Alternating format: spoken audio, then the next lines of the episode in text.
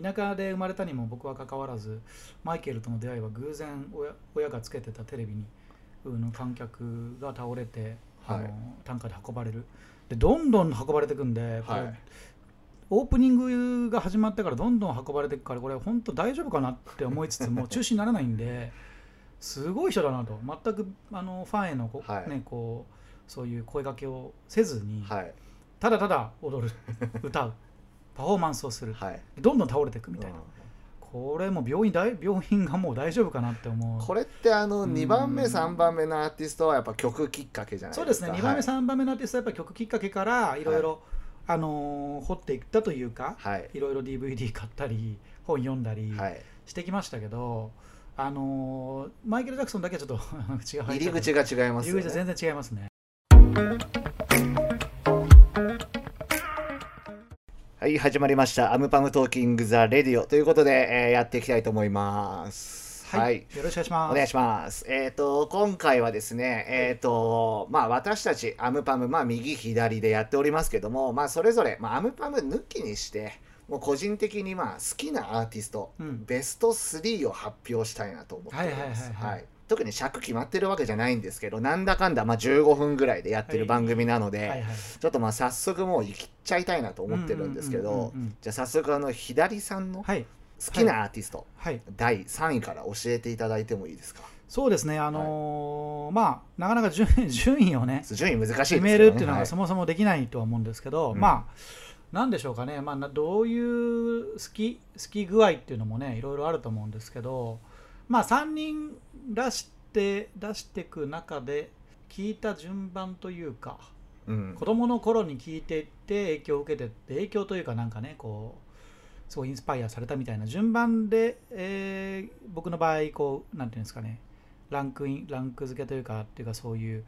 1位2位3位決めるとすると、はいまあえーっとまあ最後の頃に聞いたわけじゃないですけどそのね3人の中では一番後期の方に聞いた後期というかですので大人になってからそうですね、大ってこと人にかなってから結構聞いたのが、えーっと、やっぱ、フランキー・ナックルズっていう、フランキーナックルズまあ、DJ プロデューサーの、まあ、ゴッドファーザー、ハウスミュージックのゴッドファーザーと呼ばれるフランキー・ナックルズが、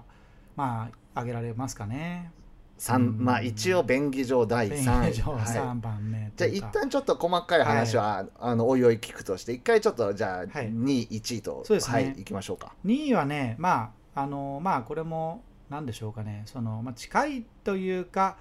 でもどちらかというとアメリカのから生まれた音楽みたいなところになってくると思うんですけど、プリンスがああなるほど、はいプリンス上がってきまはすい、ねまあ、この辺もいろんな方が語られてるんで、はい、で僕はそんなにすごい深い知識があるとかではないんですけど、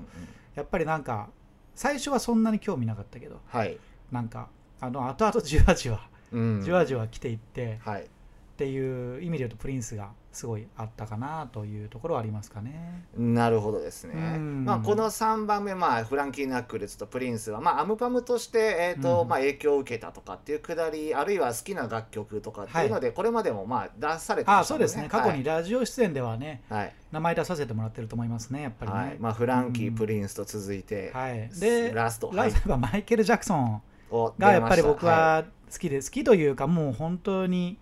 会えなかったので僕の場合は、うんまあ皆さんそういう方も多いと思うんですけどやっぱり一生に一度というか会ってみたかった見てみたかったアーティストはい、はいうんとしてになっちゃいますけどマイケル・ジャクソンに本当小学生の頃にも結構早いですね。早いんですよ、はいテレビでね僕がつけた番組じゃない中でドーム級の、まあ、海外のなんかフェスみたいなところでのマイケルの、ね、登場シーンで、うん、 100人ぐらいが一気に倒れるって女性ファンがはいはいはい。この魔術というかそんなパワーどうやってね使ったんだみたいな、うんアニメのようなはい、その女性ファンが規制を上げて倒れてしまって本当に担架で運ばれるシーンが僕の幼少期に、うんあの普通に入ってきてこんなアーティスト日本にいないなっていうのをそうですね子供ながらに感じてしまって時からですね、うんもうマイケル・ジャクソンがすごいなと思いました。なるほどです ね。まあ三、まあ一応まあ順位はつけられないですけど、まそあうです一ね応はい便宜上まあ三位がフランキー・ナックルズ、まあ二位がプリンプ、スリンス、で一位がマイケル・ジマイャケル・クジソンャクソン、まあ、はい他にもいっぱいいますけどね。まあねたくさん難しいですけどねはいこうちなみにあのこうまず3番目のこのフランキーですけども、うんこのなんだろう初めに聞いたきっかけっていうかはい初めはねあのクラブというかあの西麻布のイエローっていうクラブで、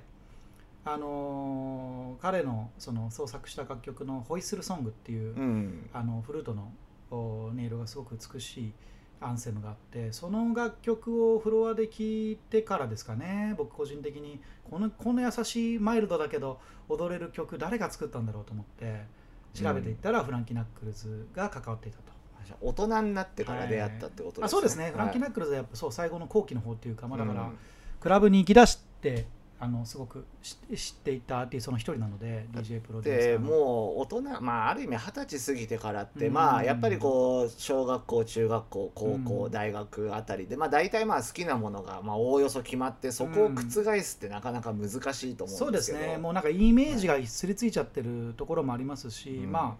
あなかなかねその合わないのにファンになるってことが本来はなかなかないとは思うんですけど楽曲フランキー・ナックルズの場合は本当になんかそのねその彼が DJ しているプレーを見てとかではなかったんですけど、音だけですもんね音がやっぱり、りなんかそのすごく優しかったというか、はなんでしょうねこのやっぱりソウルフルなハウスミュージックのあのレジェンドっていうかやっぱハゴッドファーザーと言われるだけにこうもうまあ男性女性そういった LGBT の、うんうんうんうん今も言われてますけど本当そういうところによる経験からの優しさいなんか器のでかさみたいな、うん器の大きさみたいなはもありのをますね感じさせる涙を流してしまいそうなぐらいの、うんなんでしょうね哀愁ソング哀愁トラックみたいな風に僕は捉えたので、うんうんうん踊っていてとにかくこう溶けるような感じにう聞こえるんいう経験はなかなかなかなかったのじゃないかなと他の、なるほはい、どアですね、ーティストとタイミングもあったのかもしれないですけどねなんか同じような話でこの2番目のプリンスはいつ,、はいい、つきっかけというかプリンスはね、、結構そのまあちょっとフランキー・ナックルズのまた話とはあれなんですけどちょっとその前ぐらいかなそれこそそのえっ、と彼のその作品ではい僕の誕生日、まあ、生年月日なんですけど、はい78年1978年に出していた「愛のペガサス」放題がうん、日本語版で「愛のペガサス」っていうその LP があって、はいそこに入っている楽曲のになんなんだったっけなちょっと今ど忘れしちゃいましたけどそれがめちゃくちゃやっぱり、えー、と僕の中ではもう今でもすごく聴いているうん曲になってるんですよ、まあ他にもいろいろ曲あってみんな多分もっと好きな曲いっぱいあると思うんですけどちなみに「I wanna be your love」ですね。あーうんこのあのはい初期プリンスの代表曲っていうふうに言われていて、まあ、ディスコサウンドをやっぱ使ってるんですよ、はいまあ、他ロックとか結構いそろうんでなすこねと、ミネアポリスサウンド的な R&B と、うんまあいろんなこう彼の時代がある中で僕は結構この初期プリンスのディスコサウンドのあの部分がすごくまあね好きでじ時代も相まってそうなんですといそうなんかです、この辺の R&B とディスコとうまくうん混ざり合ったバランスが今なお新しく聞こえるので。はいうん素晴らしいなってこれもやっぱこの楽曲に結構持ってかれた部分がありますかねこそれこからでも出会いののタイミングはいつだったんですかこれがだからねえっと、えー、1415年ぐらいですか前ってことはまあいずれいにせよつ始めた頃ですかねだからフランキーと同じようなタイミンそうそグう同じぐらいでですねまあクラブに行くタイミングまさにまさはにいクラブに行ってからですね、だけどまあそのクラブミュージックっていう感じではないのかもしれないですけどこれを今聞いてなお新しく感じられたっていう意味でもすごい良かったなと思いますね、あのうんでまあ先ほども言ってましたけど、まあ、1位がマイケル・ジャクソンということで、ははいまあ、これはもうあの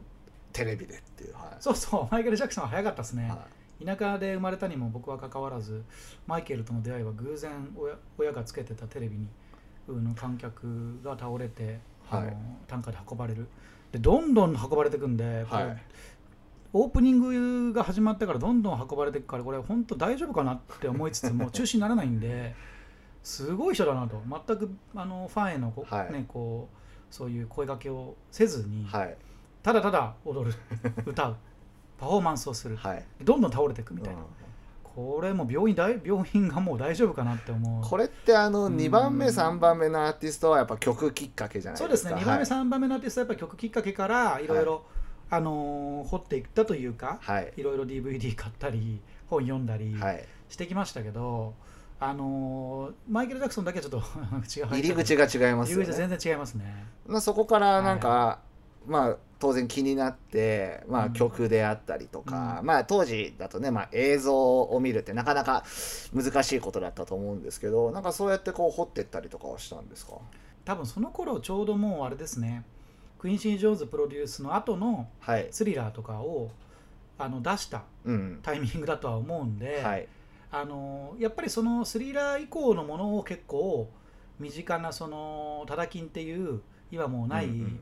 うん田舎の CD ショップに行って